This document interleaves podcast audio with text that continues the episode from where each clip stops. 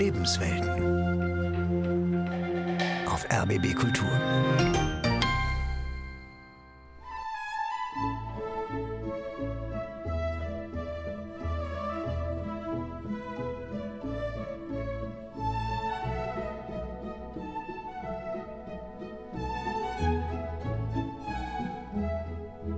Also ich habe eine gute Freundin, die immer gut riecht, aber immer unterschiedlich riecht.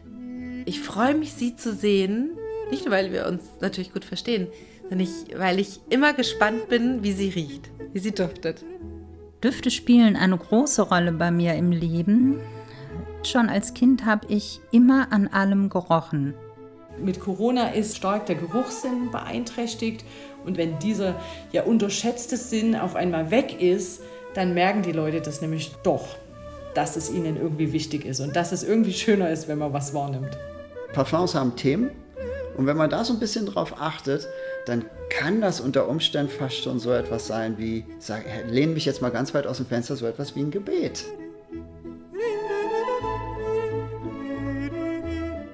Gerüche, wie sich ganze Welten durch die Nase erschließen. Eine Sendung von Stefanie Pütz.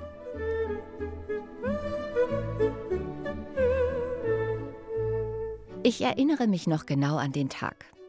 Eine Freundin besuchte mich in meiner Studentin-WG und hielt mir ihr neues Parfum unter die Nase.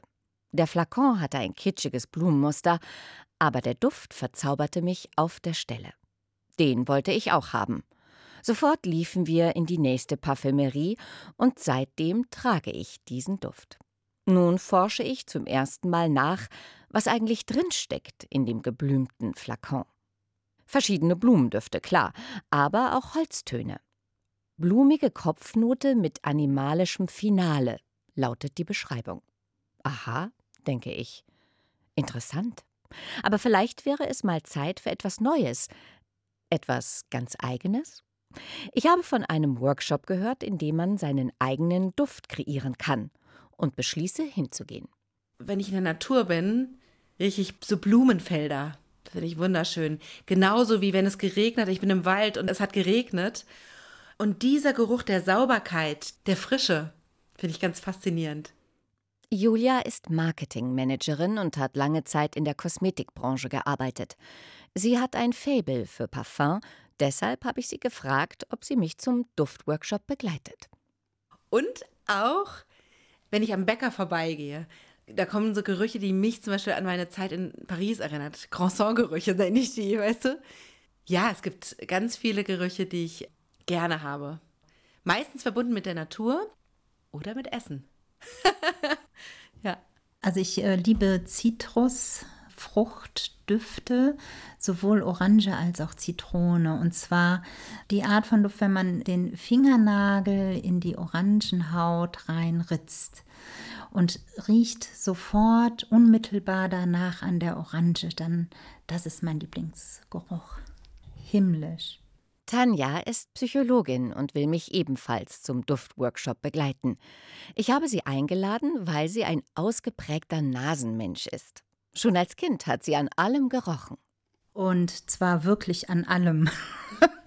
Wenn ich was neu geschenkt bekommen habe, habe ich immer die Packung aufgemacht und habe an dem Papier gerochen. Oder wie riecht ein Stein, wie riecht ähm, die Tinte aus dem Füllfederhalter? Oder wie riecht das Papier, wenn es gerade äh, frisch kopiert wurde? Oder riecht Stoff? Also ich habe immer an allem gerochen und ähm, ich habe mir das leider, merke ich, äh, stelle ich gerade fest, so mit der Zeit abtrainiert, weil es natürlich nicht schick, wenn man als Erwachsener an allem riecht. Dass kleine Kinder an allem riechen und auch lecken, ist ganz normal, sagt Jessica Freiherr. Sie ist Professorin für Neurowissenschaften der sensorischen Wahrnehmung. Manchmal wundert man sich ja dann als Erwachsener, warum man eigentlich weiß, wie manche Dinge riechen. Das kommt aus der oralen Phase. Also wir haben sie sozusagen probiert. Es ist aber so, dass die Forschung, wenn wir auf den Geruchssinn schauen, total hinterherhängt. Das liegt daran, dass der Geruchssinn oft im Hintergrund abläuft, also auch teilweise im Unterbewusstsein abläuft. Womöglich wüssten wir heute mehr über das Riechen, wenn wir nicht so zwanghaft versucht hätten, uns als Krone der Schöpfung von den Tieren abzugrenzen. Schreibt die Sozialpsychologin Bettina Pause in ihrem Buch Alles Geruchssache. Viele Gerüche haben wir in den Pfui-Bereich der unfeinen, nicht desodorierten Körperlichkeit verbannt.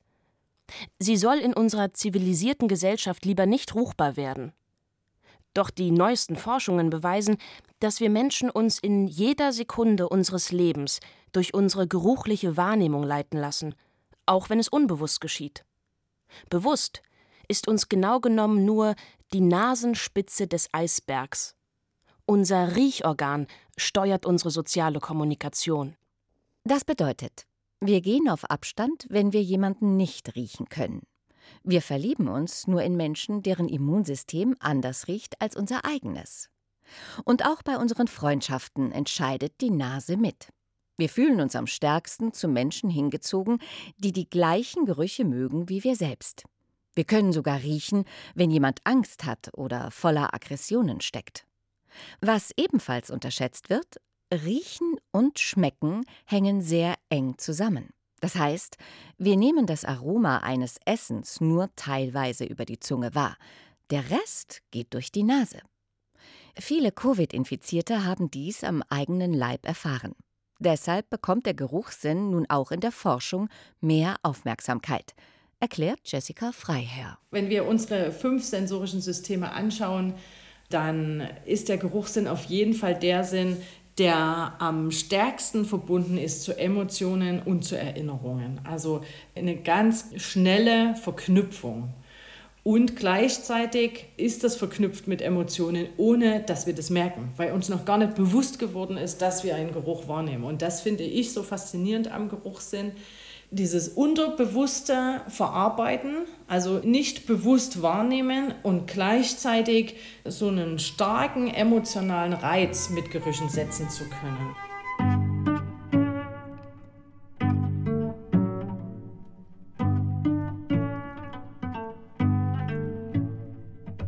Herzlich willkommen zum Parfum-Workshop, zum einen der kleinsten Parfum-Workshops, die bisher stattgefunden haben. Und ähm, der Parfum-Workshop teilt sich in zwei Phasen. Die eine ist theoretisch, die fängt gerade an. Da geht es einmal darum, wie wir riechen, also wie wir Duft überhaupt wahrnehmen und was man damit alles anstellen kann. Und in der zweiten Phase geht es darum, spielerisch, ohne viel Sinn und Verstand, ohne viel Anspruch, ein Parfum zu komponieren. Julia, Tanja und ich sind bei Uwe Manasse zu Besuch. Er ist Parfümeur und komponiert Düfte auf Bestellung. Aktuell arbeitet er an einem Buchparfum, das nach Antiquariat riechen soll, im Auftrag von einem Verleger. Uwe Manasse trägt lange Locken, schwarzes Hemd zu schwarzer Hose und seine Augen sind schwarz umrandet. Seit 20 Jahren beschäftigt sich der 52-Jährige mit Düften. Er sagt, morgens ein Parfum für sich auszuwählen, kann so etwas sein wie ein Gebet. Dass man wirklich sagt, was wird heute für ein Tag? Zumindest eine Achtsamkeitsmeditation ist es dann. Ja, was wird heute für ein Tag? Brauche ich heute den Flaschengeist, wo es um Gehaltsverhandlungen geht, also der Kriegsgott? äh, wird es ähm, heute ein Tag, wo ich ähm, ende mit den Worten, gekocht habe ich nichts, aber schau, wie ich da liege, Schatz? Also dann eher die Fruchtbarkeitsgöttin, die Lustgöttin, oder wird das so ein Tag und so weiter und so weiter. Aber das bestimmst du ja, Entschuldigung, das bestimmst du ja du dann selbst. Ja, ja. Als, äh, ja. als, Nutzer, Nutzer. Als Nutzerin, genau, ja. Uwe Manasse hat alles vorbereitet. Auf dem Tisch stehen 25 Apothekerfläschchen mit Duftstoffen. Natürliche, synthetische oder auch Gemische. Alle verdünnt mit Alkohol. Auf jedem Platz liegt ein bedruckter DIN A5-Zettel. Notenblatt, sagt unser Workshopleiter dazu. Das brauchen wir später, um unsere Eindrücke festzuhalten. Doch erst einmal erklärt uns der Parfümeur, was Parfum ursprünglich einmal war. Anbetung. Perfumum hieß früher durch den Rauch, also ist lateinisch, heißt durch den Rauch. Und durch den Rauch wurde früher mit Göttern telefoniert. Hey Mammutgöttin, ich habe ein paar Mammuthaare ins Feuer geworfen und ein paar Haare von meinem Stamm, damit du auch weißt, wer anruft. Anruferkennung gab es damals schon. Ähm, sorg mal dafür, dass die nächste Mammutherde vorbeirennt. Es wird Herbst, wir wollen nicht wieder umgerannt werden. Und siehe da, das hat geklappt, die Mammuts sind vorbeigerannt. Und dann hat man sich da gedacht, das machen wir jetzt immer. Und so war vielleicht das erste Parfum der Menschheitsgeschichte roch vielleicht nach Mammuthaaren. Je nach Jahreszeit wünschte man sich bestimmte Dinge von den Göttern, sagt Uwe Manasse, zum Beispiel Ernteglück. Und jede Jahreszeit hatte ihren eigenen Geruch. Und diese Kollektivgerüche, die sind uns verloren gegangen. Ja, das, äh, wir wissen nicht mehr, wie ein Kranz riecht, den meinetwegen sich gerade jemand frisch gebunden hat, mit dem man dann ums Osterfeuer tanzt. Das Osterfeuer roch anders als das Sonnenwendfeuer. Da hat man andere Dinge ins Feuer geworfen. Zum Beispiel zur Sonnenwende hat man Kräuter ins Feuer geworfen, um den Göttern zu zeigen, wir vertrauen euch. Ja, wir geben euch jetzt die letzten Kräuter des letzten Jahres weil wir euch beweisen wollen, dass wir glauben, dass ihr das Wetter so milde macht, dass dieses Jahr neue Kräuter wachsen. Heute ist alles individuell. Jeder Mensch bestimmt selbst, was er wann riechen möchte. Am eigenen Körper, in der Wohnung, am Arbeitsplatz, im Auto. Im Drogeriemarkt wird geschnuppert, was das Zeug hält. Denn alles wird erst einmal mit der Nase getestet. Shampoo, Deo, Hautcreme, Waschmittel, Lufterfrischer. In der Parfümerie geht es dann ans Eingemachte. Denn dort wollen wir einen besonderen Duft finden, einen, der unsere Persönlichkeit unterstreicht und unser Lebensgefühl ausdrückt. Es ist tatsächlich auch lebensphasenabhängig. Es gibt Phasen, da habe ich das eine Parfum total gern getragen und dann gab es Phasen, da habe ich ein anderes Parfum gern getragen. Also es hat sehr variiert, fällt mir ein. So Flüchtig ist das mit den Gerüchen. Tanja hat etwa zehn Parfumflakons in ihrem Bad stehen. Und sie probiert immer wieder neue Düfte aus. Auch Julia sehnt sich gerade nach Veränderung.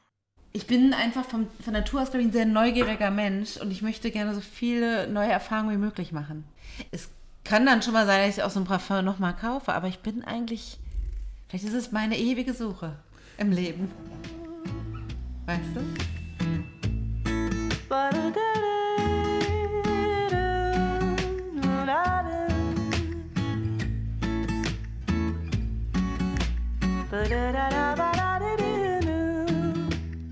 Amber, Aqua, Bergamotte, Cassis, Tonka, Farn, Galbanum, Grapefruit, Holz, Iris, Isoe Super, Jasmin, Lavendel, Leder, Lilie, Maiglöckchen, Maltol, Moschus, New Business, Oud, Patchouli, Paris Spring, Rose, Sandelholz, Vanille.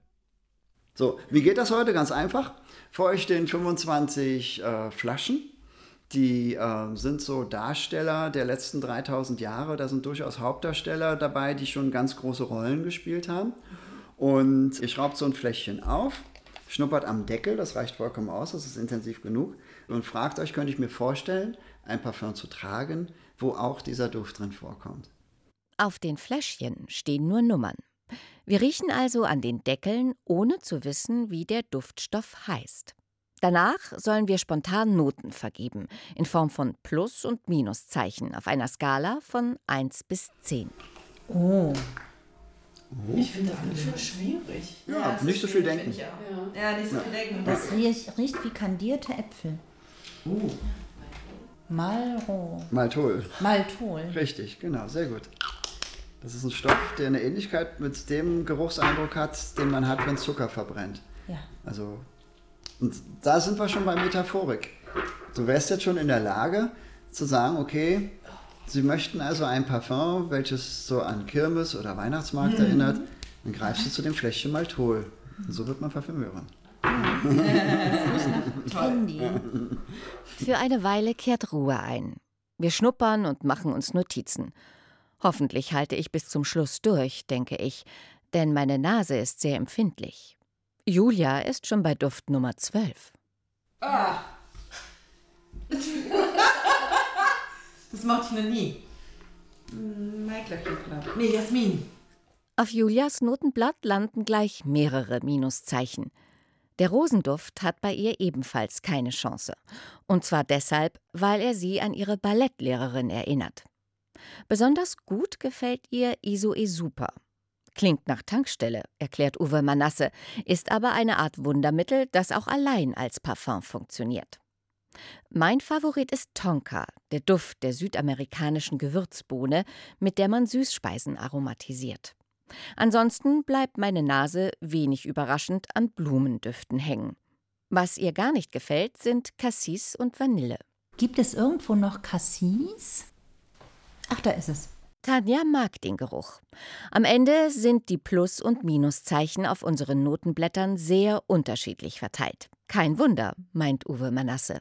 Riechen ist maximal subjektiv, es gibt keine Einigung, wie die Tonarten in der Musik oder wie die Normalbetrachter bei Farben. Bei Duft gibt es das nicht. Da gibt es tatsächlich nur die einzelne Nase, die darüber entscheidet, wie sie etwas meint. Und deswegen wird kein Parfum auch jedes Menschen Geschmack treffen.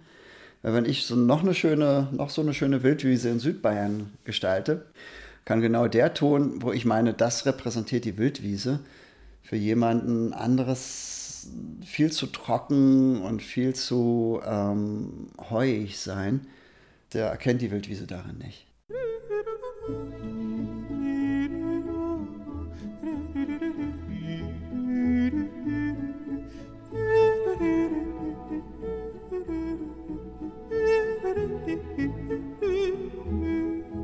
Dann kommt der nächste Teil des Workshops. Die angenehmen Düfte kombinieren. Das heißt feststellen, ob sie zueinander passen und dann in der richtigen Dosierung mischen. Tanja entscheidet sich für Galbanum, Grapefruit und ein wenig Rose. Aber sie findet ihre Mischung noch zu seifig. Julia kombiniert Moschus, Isoe Super und Maltol. Ich rühre erst Tonka und New Business zusammen, dann noch etwas Iris, Lilie, Maltol und Lavendel. Und so langsam beginnt meine Nase zu ermüden. Ja, ist die Frage, braucht man Parfum überhaupt? Da bin ich auch relativ kritisch. Also Mao hat bewiesen, dass graue Kittel und sauber gewaschen auch ausreicht. Also das hat es auch schon gegeben, das ist noch gar nicht lange her. Und Parfum ist, finde ich, so das i-Tüpfelchen. Deswegen parfümiere ich mich selbst eben so, nur, wenn ich in Gesellschaft bin. Also wenn ich in irgendwelchen Tagungen spreche oder so.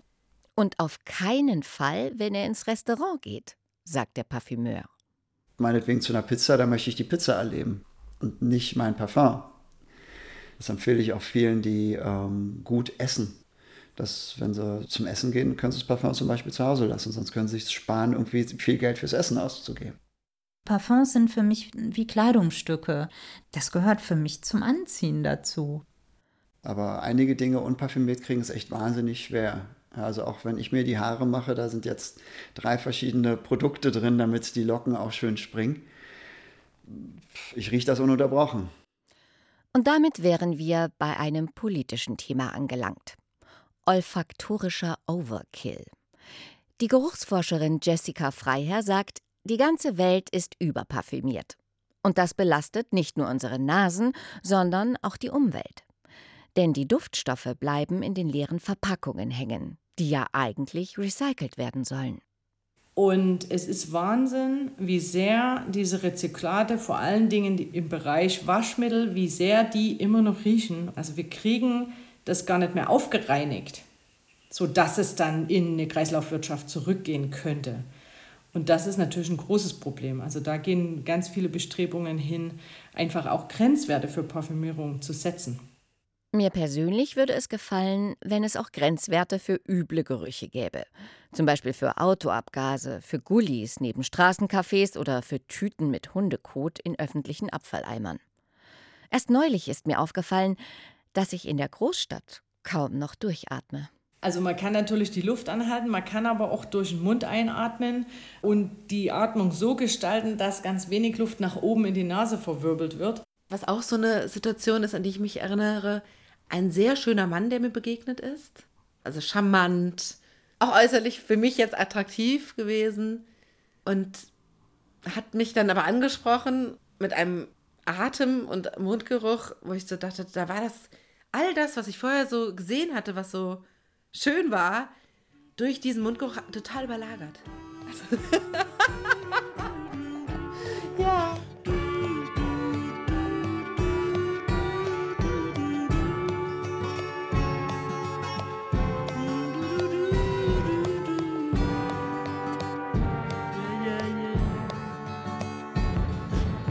Gerüche haben eine enorme Macht über uns, auch weil sie uns im Bruchteil einer Sekunde in die Vergangenheit versetzen können. Julia denkt bei Rosenduft sofort an ihre Ballettlehrerin. Tanja erinnert sich an ihre Kindheit, wenn sie an einer Orange riecht. Als kleines Mädchen war sie ein paar Mal mit ihrer besten Freundin in Spanien, in einem Ferienhaus am Meer. Und äh, da habe ich sehr schöne Erinnerungen dran. Also morgens, wenn die Eltern noch geschlafen haben, sind wir, ähm, haben wir uns heimlich aus dem Haus gestohlen und sind zu der äh, Orangenplantage gegangen und äh, haben dort Orangen geklaut.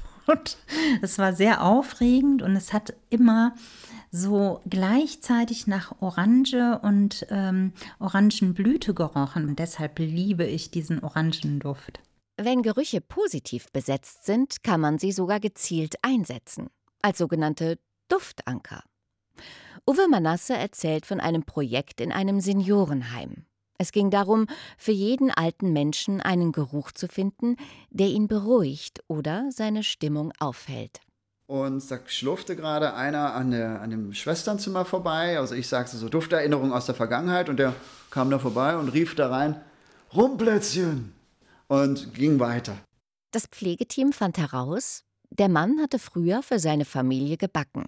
Zu Ostern, Weihnachten und Geburtstagen gab es immer Rumplätzchen von Onkel Kurt.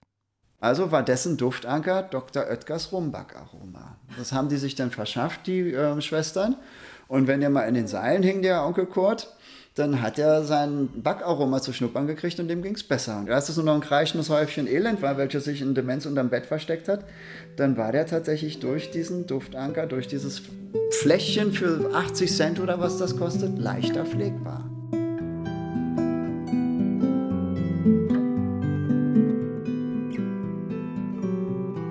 Das ist es. Ah! Ich hab's. Ja, mach mal.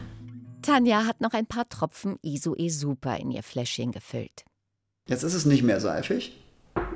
Nein, jetzt ist es frisch. Es hat es aufgefrischt und es ist. Hat so eine Grandezza. Aha, jetzt kommen die italienischen Formeln hier. Hör mal, das, ja, Das, das hat was Italienisches und es hat jetzt ein bisschen was ähm, mich an Portofino erinnert. Mhm, genau. Und es ist genauso, als würde man in Italien auf dem Platz in der Sonne im Café sitzen und so ein Zitronensorbet mit, oder nein, ein Limoncello trinken. Okay, der Limoncello in, in, in zum Oder Aufsprühen. Limoncello-Sorbet. Schön. Das hat wirklich was Italienisches. Ja, und du fährst dann mit so einem Cabrio, mit so einem Tuch im Haar und einer Sonnenbrille davon. Julia ist ebenfalls zufrieden mit ihrer Komposition. Oh, ich finde meinen so großartig. Lass mal schnuppern. Ah, Ich finde aber, das ist so meins. Da ist Maltol drin, oder? Ja, und da ist aber nur ganz wenig Maltod drin. Was fällt dir denn dazu ein? Dann, äh, was mir dazu einfällt, ähm, das ist schon eher so modern, klar. Also da sehe ich jetzt nicht die Lederjacke im Wind, sondern eher so ein, so ein, so ein äh, Loft, wo man auf die Stadt gucken kann, aber mit einem großen Balkon. Ja, sehr cool.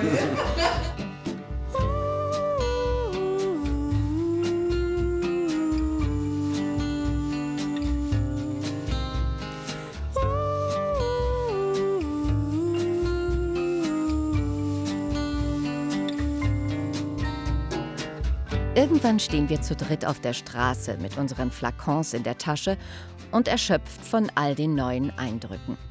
Meine Nase ist eindeutig überstrapaziert und ich bin mir noch unsicher, ob ich mein selbst komponiertes Parfum tatsächlich mag. Im Moment möchte ich am liebsten gar nichts mehr riechen. Aber ich weiß genau, dass meine Nase schon bald wieder ein Wörtchen mitreden will. Weil sie immer genau weiß, wo es lang geht und mir sehr oft hilft, eine Entscheidung zu treffen. Es ist nicht die Vernunft oder die Intelligenz, die den Menschen zum Menschen macht, sondern das Bauchgefühl. Und das beginnt in der Nase. Schreibt die Sozialpsychologin Bettina Pause. Wir täten gut daran, ihm zu folgen. Die Nase meint es immer ehrlich mit uns.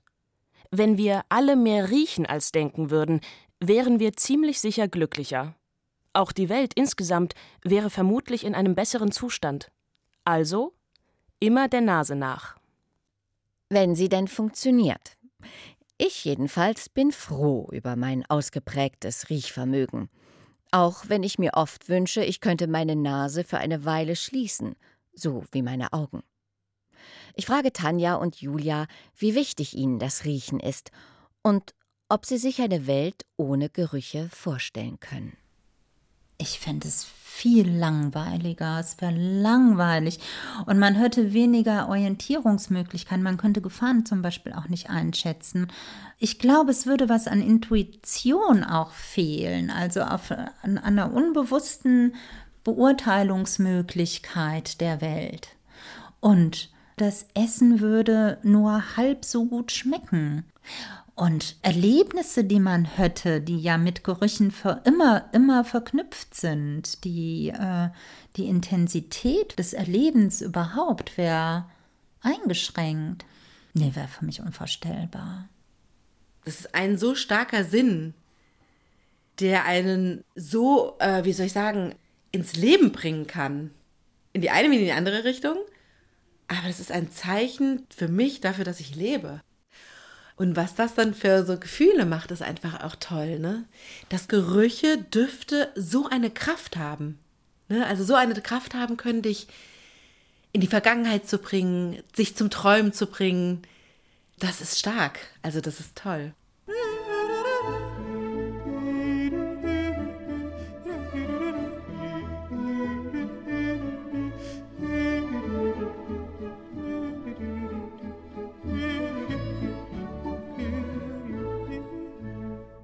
Gerüche, wie sich ganze Welten durch die Nase erschließen.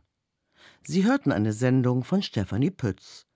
Es sprachen Claudia Jacobacci, Lotte Schubert und Bastian Korff. Aufnahmeleitung Annette Neupert. Redaktion Lothar Bauerochse. Eine Produktion des Hessischen Rundfunks